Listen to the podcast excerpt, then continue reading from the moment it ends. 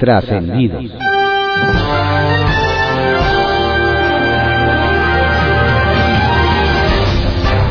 Continuamos con la audiosíntesis informativa de Adrián Ojeda Román, correspondiente a hoy martes 7 de junio de 2022. Demos lectura a algunos trascendidos que se publican en periódicos de circulación nacional. Templo Mayor, por Fray Bartolomé, que se publica en el periódico Reforma. No se lo digan a nadie, pero la derrota de Morena en Aguascalientes dolió mucho en la oficina de Claudia Sheinbaum. En aquel estado se sabía que la jefa de gobierno capitalino tenía el encargo presidencial de impulsar a Nora Rubalcaba. De ahí que la propia Sheinbaum acudió un par de veces a levantarle la mano a la candidata morenista. Pero ese no fue todo el apoyo. También le envió operadores y puso a su disposición recursos y equipamiento. Tan es así que diputados del PAN presentaron ante la Fiscalía General de la República una denuncia en contra de Sheinbaum y otros morenistas por los apoyos ilegales a Rubalcaba. Se sabe que por lo menos 50 funcionarios de la Ciudad de México estuvieron operando en Aguascalientes. Y se habla de un gasto por debajo del agua de no menor a los 5 millones de pesos. Si a esto se suman las derrotas de Morena en la propia Ciudad de México, empieza a quedar claro que Claudia Sheinbaum y su equipo como que no se les da muy bien eso de la operación electoral. Por cierto que en Aguascalientes fue detenido el diputado Isaac Montoña Márquez de Morena, acusado de comprar votos, tanto con dinero en efectivo como con la entrega de despensas. Se trata de un legislador local mexiquense que es presidente de la Comisión Electoral y de desarrollo democrático. La detención cobra relevancia porque luego de los resultados del domingo, los morenistas andan muy gallitos diciendo que ahora van por el Estado de México, principal bastión del PRI. ¿A poco van a, van a hacerlo recurriendo a las mañas que se supone que ya no existen? Es pregunta. Ya todo esto, ¿dónde quedó Movimiento Ciudadano? al revisar los resultados de las seis elecciones del domingo, es evidente que el Partido Naranja no más no pinta. Su participación en los comicios fue meramente testimonial, pues, contrario a lo que proclaman sus dirigentes, para nada es el fiel de la balanza en las urnas. El asunto es que Dante Delgado y sus muchachos siguen creyendo que para 2024 ellos solitos pueden armar un polo opositor que le plante cara morena. Sin embargo, tal vez debieran replantearse mejor las cosas, dado que el domingo tuvieron un desempeño bastante descolorido. Con todo el ruido de las elecciones, muy en lo oscurito, quedó el anuncio de la Secretaría de Energía de, que México incumplirá sus compromisos de energías limpias al afirmar el Acuerdo de París, se había comprometido a que al menos el 35% de su energía saldría de fuentes renovables en 2024. Apenas en octubre pasado, Rocío Nale aseguró que esa meta se cumpliría, sin problemas. Pero hay carbón. El gobierno mexicano ya se arrepintió y lo mandó hasta después del 2030, pues en la 4T pesa más la ideología que la tecnología. Circuito Interior, que se publica en el periódico Reforma. Como aconseja la canción, dile que sí, pero no le digas cuándo. Esa estrategia parece que aplicó José Carlos Acosta, alcalde de Xochimilco, con Jesús Esma, diputado del Verde.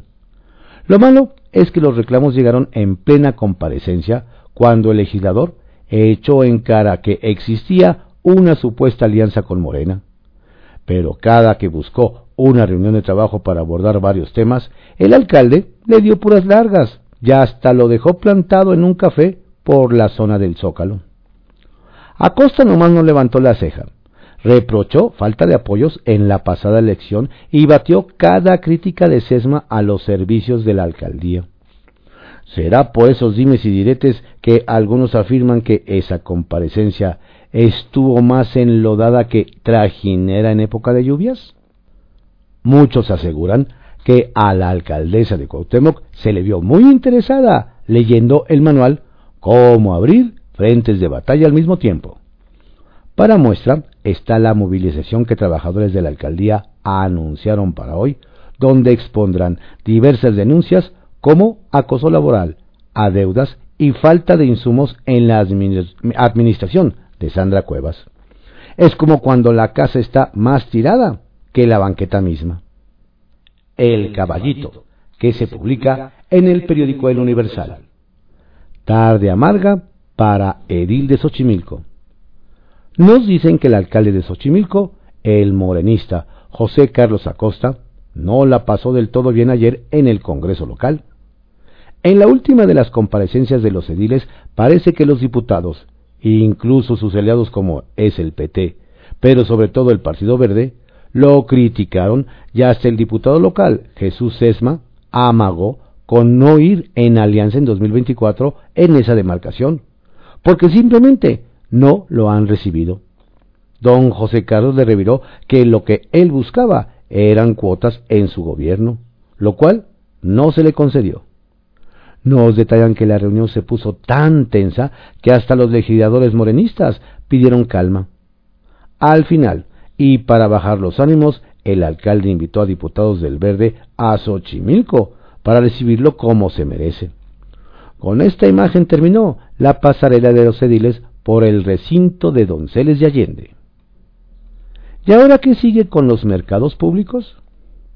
Vaya entuerto que tendrá que resolver el secretario de Desarrollo Económico Local, Fadlala Akabani, con los mercados públicos, cuyos dirigentes andan muy molestos.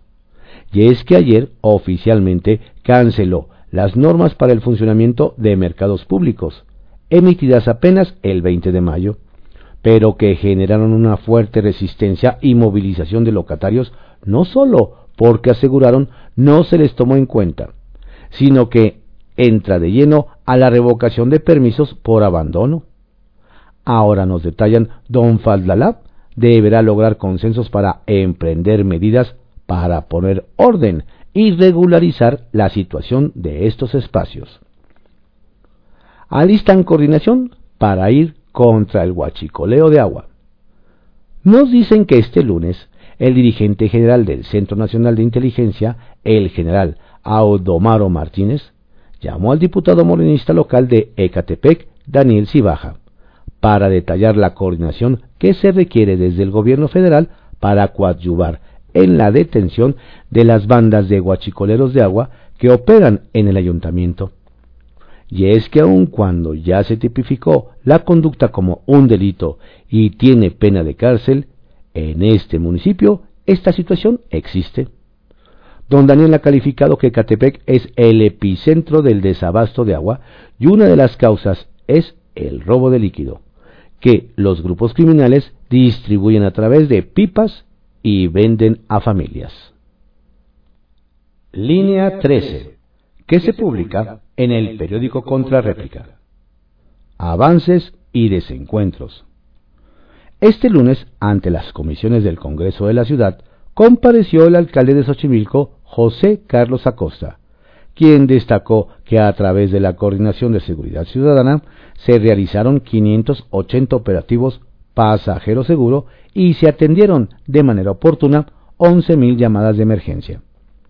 Señaló que se realizó una inversión de 67 millones de pesos del programa de prevención al delito para la contratación de 200 policías más distribuidos estratégicamente en la demarcación. Sin embargo, el diputado Jesús Sesma del Partido Verde se confrontó con el alcalde y adelantó que su partido no será tapadera de nadie y que no estarán aliados en 2024. Tensa comparecencia. La alcaldesa de Tlalpan, Alfa González, en su visita al Congreso de la ciudad, dijo que hay buena coordinación entre ella y la jefa de gobierno Claudia Sheinbaum. Ante diputadas y diputados locales, informó que en aquella demarcación se invertirán más de 333 millones en pavimentación de calles, alumbrado público, drenaje, agua potable y banquetas, además de la habilitación de 44 espacios deportivos y culturales. Durante la reunión, Morena le solicitó a la funcionaria la destitución del director general de administración, quien supuestamente tiene una denuncia en su contra por operación de recursos de procedencia ilícita y peculado. En su oportunidad, el PAN reconoció la labor de la mandataria, aunque reconoció el agua es un tema pendiente de atender. Atención a la población. Al Congreso de la ciudad también acudió a comparecer la alcaldesa de Tláhuac, Berenice Hernández, quien destacó que para detonar la economía local, afectada durante la pandemia de COVID-19, se retomó el programa Canasta Verde, a fin de que los productores rurales oferten su cosecha a precios accesibles a la comunidad y sin intermediario. Señaló que a través del trabajo de 150 promotores se han atendido a 242.788 habitantes que viven en zonas consideradas con un grado de marginación de alto y a muy alto. Finalmente informó que se han reparado 4.158 luminarias, de 26.419 que estaban fuera de uso, con lo que se ha cubierto el 90% de la demanda ciudadana. Avanzan nombramientos.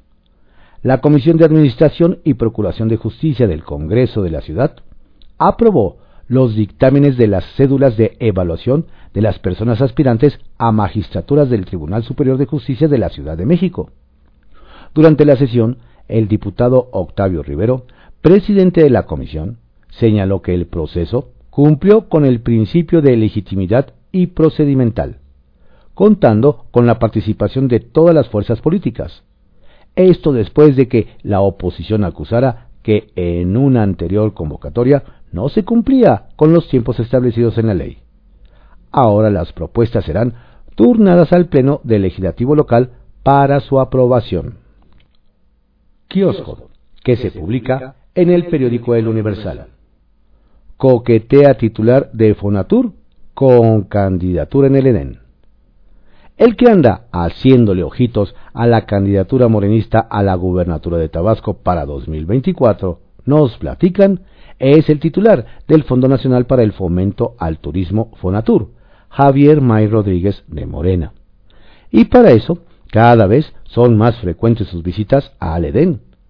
Nos relatan que don Javier no escatima en hablar maravillas de lo que será el tren Maya y cada fin de semana, cuando la agenda lo permite, se reúne con líderes sociales e incluso el pasado domingo anduvo muy ameno y platicador en un desayuno con periodistas tabasqueños, aunque varios comentan que por mucho que quiere empezar su campaña desde ahora, hay más de ocho morenistas haciendo fila con las mismas intenciones. ¿Será que el tren Maya será su as bajo la manga? Alcalde se ahorra trámite o se lo complica más. Desde Sinaloa nos comentan que a propios y extraños sorprendió la petición de licencia del alcalde de Culiacán, Jesús Estrada Ferreiro de Morena, pues apenas hace unos días estaba despotricando contra el gobernador Rubén Rocha Moya de Morena, a quien señaló de forma de formar una organización delictiva en el Congreso local y la Fiscalía para fregarlo. Nos indican que don Rubén, en tono mesurado, le respondió que no se puede hablar con don Jesús, pues parece que enloqueció y ve complots por todos lados. Pero ahora la bola está en el Congreso local, donde está en proceso el juicio de desafuero contra don Jesús, donde nadie tiene la mínima intención de detenerlo, ni los expresidentes en la fiscalía. ¡Qué trabuco! Lo bailado, ¿quién se lo quita? Donde están sacando jugo a las multas por interpretar narcocorridos en Chihuahua, nos cuentan, es en la capital, donde el ayuntamiento logró hacerse de una lanita extra con la presentación de los Tucanes de Tijuana en la Feria de Santa Rita. Nos detallan que la agrupación, a pesar de la prohibición, cantó 19 narcocorridos de 39 canciones que interpretaron en su concierto. Pero además, durante el evento, se registró una riña entre asistentes y no se respetó el aforo ni el horario establecido, por lo que el alcalde Marco Bonilla Mendoza del PAN anunció que los autores del tucanazo tendrán que pagar más de 625 mil pesos, además de que les prohibieron presentarse en el, en el municipio por un año. Ahora sí, ni la chona los podría ayudar. Con los estudiantes, no. Quien dejó varias cejas levantadas en Baja California Sur, nos comparten, fue el alcalde de Los Cabos, Oscar Lex Castro, de Morena, pues la comunidad estudiantil siente que la dejaron en el limbo, ya que con el regreso a clases presenciales se enfrentan a problemas como la falta de alumbrado público, un deficiente servicio de transporte público y que no les respetan el descuento en el pasaje. Por lo que más de un joven le pide a don Oscar dejar de hacerle al influencer y alejarse de los reflectores que tanto le gustan y mejor que se ocupe de esos problemas. Pues nos dicen ya se están organizando protestas para ver si así tienen un poco de su atención. ¡Sas!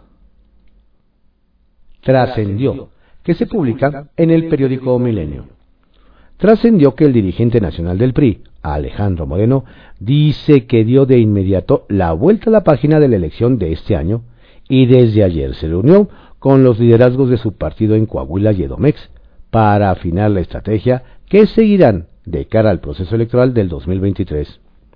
De entrada, ante los buenos gobiernos de Alfredo del Mazo y Miguel Riquelme, serán ellos quienes elijan al candidato y nombrarán a los operadores de su entidad. Trascendió que, sin embargo, en una nueva ofensiva contra Lito, la mayoría de Morena en la Cámara de Diputados exige ahora la renuncia del dirigente nacional y legislador del PRI a la presidencia de la Comisión de Gobernación en el Palacio de San Lázaro, alegando omisión en el dictamen de asuntos legislativos de carácter urgente. Paradójicamente, han sido los morenistas quienes en dos ocasiones consecutivas han boicoteado a la comisión e impedido el quórum para desahogar la orden del día. Trascendió que la vicecoordinadora del PAN en el Senado, Kenia López, propone que para 2024 continúe la alianza con PRI y PRD, pero considera que es necesario incluir también a Movimiento Ciudadano. En tanto, el senador periodista Juan Manuel Fósil Pérez dice que los resultados de las elecciones demuestran que es correcto que su partido participe en las alianzas de oposición, sin descartar ir solos cuando tengan buenos candidatos. Pequeño detalle. Trascendió que hay otro, pero porque el coordinador de Movimiento Ciudadano en la Cámara de Diputados, Jorge Álvarez Maínez, rechazó la posibilidad de una alianza con PRI-PAN-PRD en 2023 y 2024 y, entrevista, y en entrevista con nuestro compañero Pedro Gamboa en Milenio, calificó de patética la actitud triunfalista del líder panista Marco Cortés, quien ha asegurado que hay tiro para el proceso presidencial y que de ahora en adelante se enfrentarán dos proyectos, el de Va por México y el de Morena cuando la realidad es que la coalición ha sufrido repetidas derrotas. Hay que apuntar, por cierto, que sé, no pintó el domingo pasado. Estos fueron algunos trascendidos que se publican en periódicos capitalinos de circulación nacional en la audiosíntesis informativa de Adrián Ojeda Román, correspondiente a hoy, martes 7 de junio de 2022. Tenga usted un excelente día, por favor, cuídese mucho. No baje la guardia. Saludos cordiales de su servidor, Adrián Ojeda Castilla.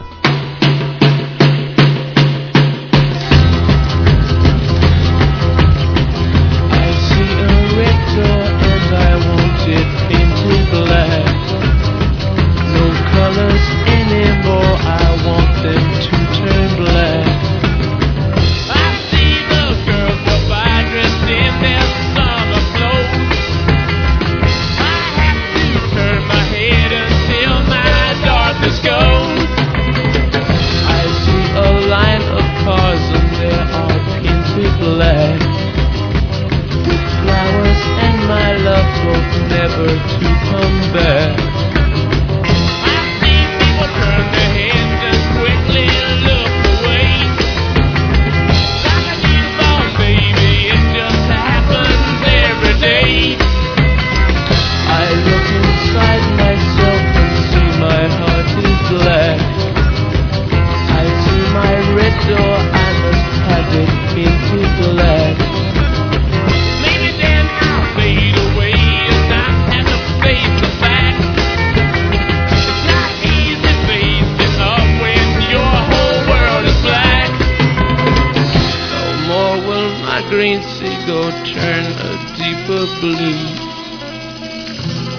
Could not foresee this thing happening to you.